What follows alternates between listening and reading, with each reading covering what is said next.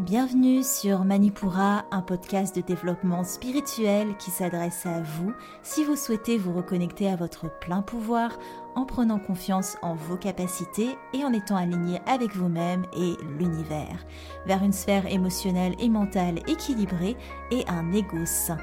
Je suis en bas, yoga thérapeute, énergéticienne, astrologue et ma mission est de vous aider à développer toutes les ressources déjà en vous. À travers des outils comme l'astral yoga, l'énergétique et l'écrit-thérapie, mon objectif est de vous rendre acteur de votre mieux-être et indépendant sur le chemin de votre spiritualité. Je vous souhaite une excellente écoute. Bonjour à tous et bienvenue sur le podcast Manipura. Je suis ravie de vous retrouver aujourd'hui pour cet épisode thématique avec un sujet un peu plus léger mais qui concerne ou a concerné la grande majorité des yogis, de l'élève au professeur, du débutant au plus avancé, c'est le blocage dans la pratique, le fameux je n'arrive plus à monter sur mon tapis. Avant de développer tout ça, j'espère que vous avez passé une très belle nouvelle lune en taureau, une nouvelle lune des plus reposantes, et je tiens à remercier tous ceux qui ont participé aux soins collectifs de la nouvelle lune. C'était vraiment très très cool de vous faire découvrir ou redécouvrir l'énergétique. Et pour rappel, je fais un soin collectif à chaque nouvelle lune pour vous aider à ancrer vos intentions pour le cycle à venir. Donc si ça vous intéresse, vous pouvez me suivre sur les réseaux sociaux en bas .manipura ou vous inscrire à la newsletter en suivant le lien dans les notes de l'épisode et vous êtes de toute façon toujours tenu au courant. Alors, le podcast du jour, il est pour tous ceux qui se sont sentis frustrés ou épris de culpabilité. On va déconstruire l'image du yogi euh, toujours motivé, exaltant de bonheur, euh, qui est hyper enjoué d'aller dans sa pratique. Rassurez-vous tout d'abord, ne pas pouvoir dérouler son tapis, c'est pas une tare. Bienvenue dans la réalité, vous êtes humain. Et dans ce podcast, je vais vous parler de ma propre expérience, de ce qui a amené à cette réflexion donc prenez ce qui vous semble bon pour vous. J'ai pas la vérité ultime, mais on va quand même voir ensemble d'où peut venir cette vague de démotivation et surtout comment l'éviter. Le petit rituel à présent, je vous lis un message qui m'a été laissé par Vicky sur Facebook et qui dit Juste pour te dire que j'ai découvert ton podcast sur Spotify et j'en suis tombée raide dingue. J'ai seulement écouté deux épisodes, ceux du début, mais je les trouve très complets. Tu sembles très pédagogue. Hâte d'avoir le temps d'écouter la suite et j'espère pouvoir rattraper mon retard. Merci pour tout ce que tu fais et pour tout ce que tu es. Merci Vicky. C'est vraiment adorable et il faut savoir que Vicky m'a envoyé plein d'autres messages avec plein d'autres compliments. Donc, donc je te remercie si tu écoutes cet épisode. C'était vraiment adorable. Et comme Vicky, n'hésitez pas à me laisser un commentaire ou une note sur Apple Podcast. On parle beaucoup d'Apple Podcast, mais c'est quand même la plateforme de podcast et c'est par elle que les podcasts sont référencés. Donc n'hésitez pas, si vous avez la possibilité, de me laisser une petite note, un petit commentaire. Ce serait hyper encourageant pour moi et je remercie tous ceux qui l'ont déjà fait. Pour commencer sur ce sujet, laissez-moi planter le décor. C'est un jour comme tous les autres, le soleil brille, les oiseaux chantent, je déroule mon tapis, et puis plus rien. Nada miette et tout ce que vous voulez, c'est le blocage intérieur, rien ne se passe. Alors évidemment, je ne manque pas de me lyncher au passage, sinon c'est pas drôle, à grands coups de quelle paresseuse, bouge-toi les fesses, bref, je laisse tomber au vu de ma totale inertie, mais je garde quand même l'espoir, le fameux espoir, que demain peut-être je serai plus disposée, qui sait? Sauf que demain, roulement de tambour, je ne serai pas plus disposée. Soyons honnêtes. Je n'arriverai même pas à l'étape de dérouler mon tapis, donc pourquoi? Pourquoi je n'arrive pas à m'y mettre? Pourtant, le yoga, ça me fait du bien. La sensation Shavasana en fin de séance, elle est juste incroyable. Il y a un petit côté le bonheur se mérite. Et voilà, j'aime ça, j'aime ça. Et je pense que vous vous reconnaissez là-dedans. Plus les jours passent, plus le désarroi fait place à mon ami la culpabilité. Je pense que vous la connaissez, on l'a tout en commun celle-là. Petit à petit, une pratique qui est censée m'apaiser commence à devenir l'objet de mes tourments. J'exagère à peine, mais bon, vous comprenez le propos. Alors, qu'est-ce qui se cache derrière ce blocage? Est-ce que c'est vraiment de la paresse? La vérité, c'est qu'on ne peut pas faire indéfiniment ce pourquoi on ne prend plus de plaisir. Et quand on ne prend plus de plaisir, ça veut dire qu'on force quelque chose. Alors je me suis posé les questions suivantes et je vous invite à en faire autant si vous êtes dans cette phase de blocage. Quelle est ma vision du yoga? Pourquoi je ne veux plus monter sur mon tapis? Voyons les choses de manière frontale. Pourquoi? Pour ma part, j'ai laissé les réponses venir et la notion de d'effort est apparue. Mais surtout, la notion de résultat. Inconsciemment, j'ai placé dans le yoga des espoirs de performance.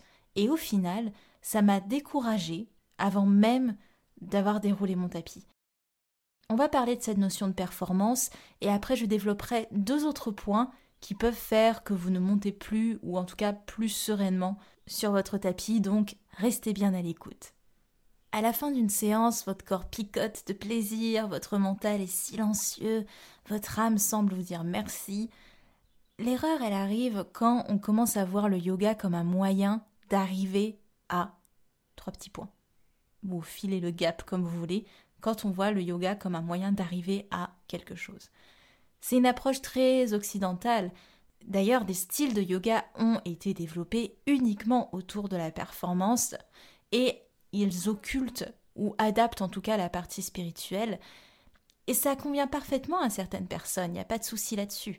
Mais le yoga, il ne faut pas oublier que c'est un outil sur votre cheminement, voire une philosophie de vie pour certains. Donc c'est des choses sur la durée. Philosophie de vie, outil sur un cheminement, c'est des choses sur la durée. C'est pas des finalités. C'est pas un but à atteindre. Quand vous voyez des yogas que j'aime bien dire instagrammables, avec des postures incroyables, vous pouvez avoir deux regards là-dessus, soit celui de la finalité, oh je veux arriver à ça ou j'arriverai jamais à ça, j'abandonne. Ou vous pouvez, et c'est pour ça que j'adore ce type de contenu, imaginer tout le cheminement qu'il y a eu derrière avant d'arriver à la maîtrise de la posture. Personne se réveille en savant faire Mayurasana, la posture du pan, ou Adho Vriksasana, la posture d'équilibre sur les mains. Tout le cheminement derrière a été sûrement semé de doutes, de petites progressions, de frustrations aussi, voilà, ça a sûrement été un cocktail de tout ça. Mais la question, elle n'est pas là. Et le postural, d'ailleurs, c'est pas une finalité, ça permet déjà de soutenir toutes les autres pratiques attachées au yoga, comme la méditation et le pranayama.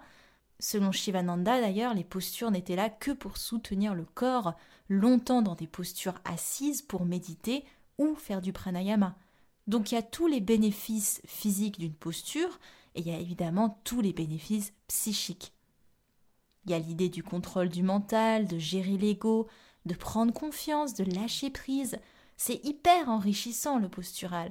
Et c'est ça qui est l'enseignement en soi. C'est pas la performance, on s'en fout d'y arriver. Ça fait du bien à l'ego, certes.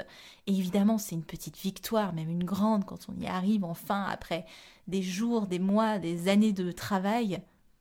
Mais la finalité d'une posture ne devrait pas être le gage de votre confiance en vous. La confiance en vous, c'est tout le travail justement, le travail d'équipe que vous faites avec vous-même pour faire ce qui vous stimule, faire ce qui vous élève, faire ce qui vous fait du bien. D'ailleurs, ma transition est toute trouvée. Maintenant qu'on a parlé de performance, on va parler de ce qui vous fait du bien. Alors je vous pose la question ouvertement, qu'est-ce qui vous fait du bien? Après avoir mis le doigt sur le fait que la performance me bloquait, la deuxième question qui m'est apparue, c'est est-ce que je pratique quelque chose qui me parle, quelque chose qui est adapté à moi et à ce que je recherche? On a de la chance dans notre pratique du yoga parce que le yoga regorge d'une multitude de styles, de variations différentes. C'est une vraie richesse, vraiment. Chacun peut piocher selon ce qui lui fait du bien, selon ce qu'il recherche. C'est hyper complet. Et dans un souci de performance, encore une fois, j'avais oublié, ou en tout cas je ne m'étais pas demandé si ce que je faisais dans ma pratique ça faisait sens pour moi.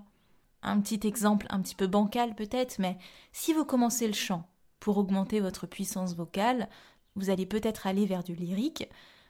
Au contraire, si ce qui vous intéresse c'est le poids des mots, le message des textes, vous allez peut-être aller vers du rap. Voilà, exemple bancal, je vous avais prévenu, mais je pense que vous comprenez, c'est important de savoir pourquoi vous utilisez le yoga. C'est un outil, je vous le rappelle. Je prends mon exemple parce que c'est celui que je maîtrise le mieux. J'ai pu pratiquer des yogas dynamiques, très peu, soyons honnêtes, un petit peu d'ashtanga, beaucoup de vinyasa, et c'est des yogas qui sont tellement puissants pour travailler les muscles profonds, la gestion du souffle. Tous les yogas le sont, certes, mais de manière dynamique, les résultats le sont aussi. Puis j'ai fini par comprendre que ce que j'aime dans le yoga, c'est la souplesse. Alors, pas la souplesse du corps, bien que ce soit sympa aussi, mais plutôt l'adaptation de chacun, la souplesse qu'a le yoga de s'adapter à chacun.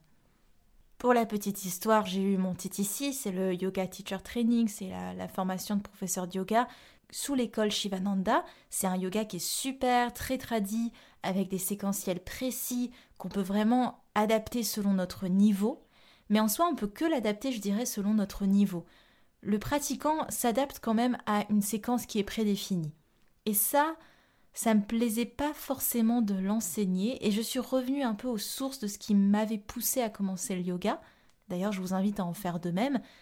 Ce qui m'a attiré dans le yoga, c'est une pratique douce où je pouvais aller à mon rythme sans traumatiser mes articulations et mes muscles, en soi la reconnexion au corps et la possibilité infinie d'adapter la pratique selon mes capacités. Voilà ce qui me fait vibrer dans le yoga, sans oublier tout le plan énergétique qui me passionne depuis toujours. J'adore créer des méditations guidées, vous le savez à peu près maintenant, et j'ai greffé tout cet aspect spirituel à mon approche. Et c'est pour ça que, après quelques réflexions quand même, je me suis dit mais je vais me former en yoga thérapie. Faire de la yoga thérapie, c'est une autre approche.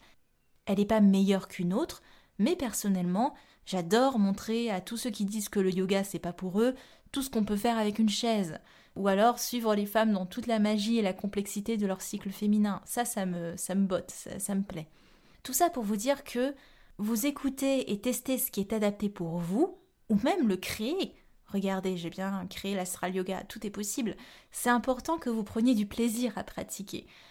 Je vous dis pas de rester dans votre zone de confort et de faire que ce qui vous convient, mais plutôt de ne pas aller aveuglément continuer une pratique qui ne vous correspond pas.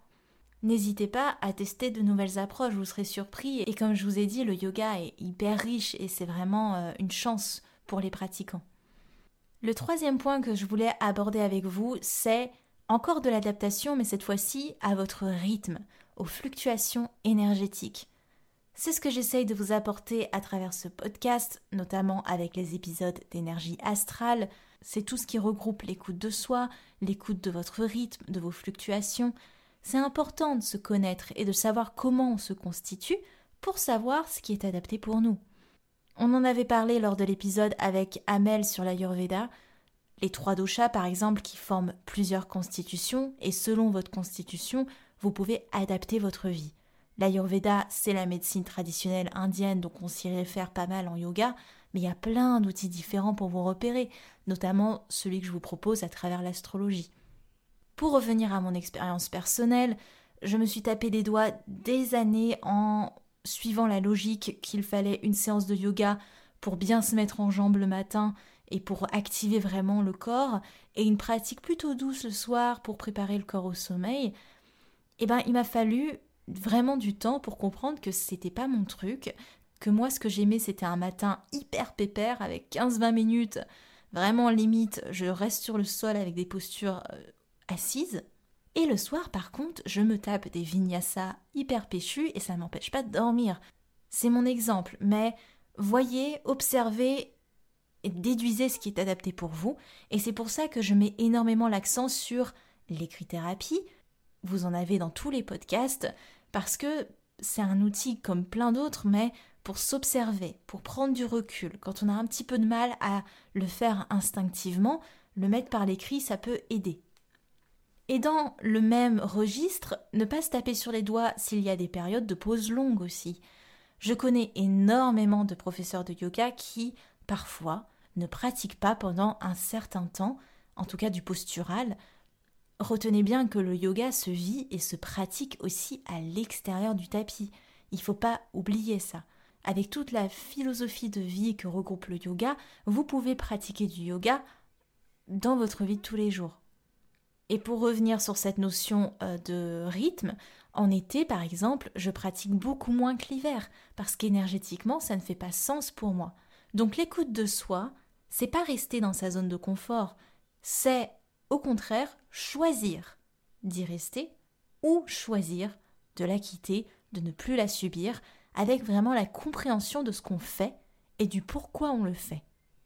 On a parlé des fluctuations de votre énergie, mais aussi vous faites partie du cosmos, d'un univers, et c'est pour ça que j'adapte ma pratique au mouvement des astres, et c'est comme ça aussi qu'est est né l'astral yoga, parce qu'après avoir adapté le yoga aux énergies du microcosme, du corps, j'avais vraiment envie de l'adapter, d'adapter les séries au macrocosme, et c'est pour ça que je vous propose cet astral yoga, parce que les séances sont construites en fonction des énergies du ciel, comment elles se manifestent en ce moment.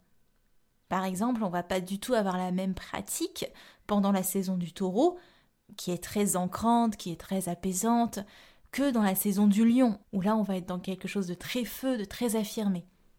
Pour résumer tout mon discours, les erreurs, ou plutôt les expériences, parce qu'il n'y a pas d'erreur en vérité, ce serait d'être en compétition avec vous-même dans un souci de performance, de ne pas adapter votre pratique à ce qui fait sens pour vous, de ne pas vous adapter à vos fluctuations énergétiques et évidemment de vous culpabiliser au lieu de juste vous comprendre, vous écouter et vous foutre la paix tout simplement.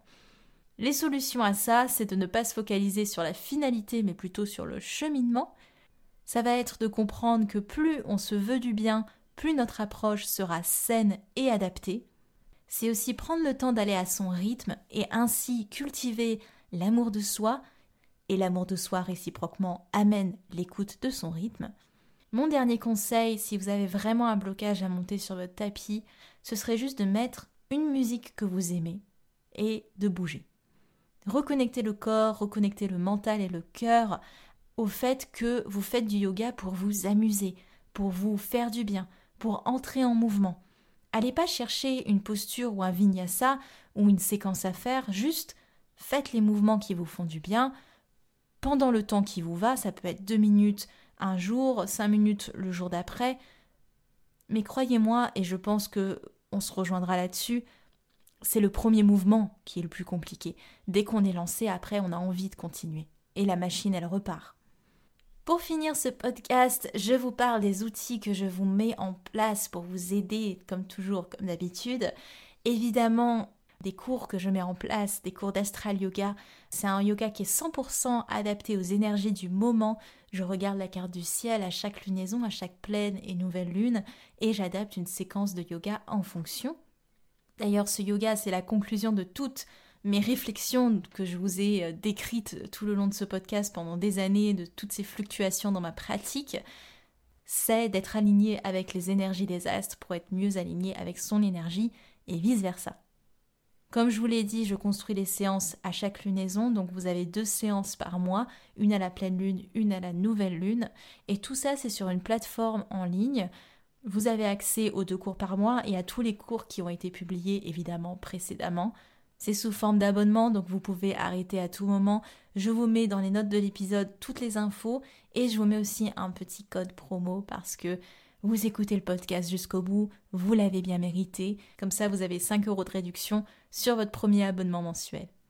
Ceci étant dit, si vous avez envie de maturer tout ça, mais par l'écrit-thérapie, je vous invite à écrire les phrases suivantes. Et ces phrases, elles sont valables pour d'autres activités, donc vous pouvez remplacer le mot yoga par l'autre chose qui vous bloque. Première question, quelle est ma vision du yoga? Qu'est-ce qui me démotive à monter sur mon tapis ou à faire euh, cette activité? Là, ça va être une question avec un travail de fond, donc je vous invite à prendre le temps de maturer ce qui vient. Troisième question, est-ce que je pratique quelque chose qui me parle? Quatrième question, est-ce que je pratique quelque chose qui est adapté à moi et à ce que je recherche? Vous pouvez évidemment en complément faire du journaling, c'est le fait d'écrire vos ressentis de manière journalière pour déterminer vos fluctuations énergétiques. Ça permet vraiment de vous observer et de voir à la semaine, voire au mois, comment ça se passe dans votre corps, dans votre énergie. Donc le journaling, c'est hyper intéressant pour ça. J'espère vous avoir donné la patate, la pêche, tout ce que vous voulez pour remonter sur votre tapis ou en tout cas pour comprendre l'origine de votre blocage. N'oubliez pas, vous pouvez me laisser un petit commentaire, une petite note si vous le souhaitez. Vous pouvez aussi venir me suivre sur Instagram. Je vous le dis pas souvent, mais sur Instagram, je vous fais des quiz, je vous fais des sondages, vous avez des reels explicatifs, vous avez des reels d'encouragement. Je mets plein de choses sur Instagram et ceux qui sont connectés évidemment sont au courant de tout ce que je fais, de tout ce que je prépare ils peuvent même choisir parfois les podcasts euh, qui arrivent et même les newsletters. Donc je vous invite vraiment à me suivre sur Instagram. Si c'est pas le cas, je vous mettrai aussi le lien en description. Quant à moi, je vous dis à lundi prochain. C'était en bas de Manipura. Merci. Manipura, c'est déjà terminé pour aujourd'hui. Je vous remercie de votre écoute et si cela vous a plu, n'hésitez pas à partager et à me laisser un commentaire sur Apple Podcast ou sur mes réseaux sociaux. En attendant, vous pouvez télécharger gratuitement toutes mes ressources en cliquant dans le lien de la description de l'épisode pour apprendre la corrélation entre le cycle lunaire et le cycle féminin, débuter la méditation, l'astral yoga ou votre propre journal de gratitude. Quant à moi, je vous dis à la prochaine et surtout prenez bien soin de vous.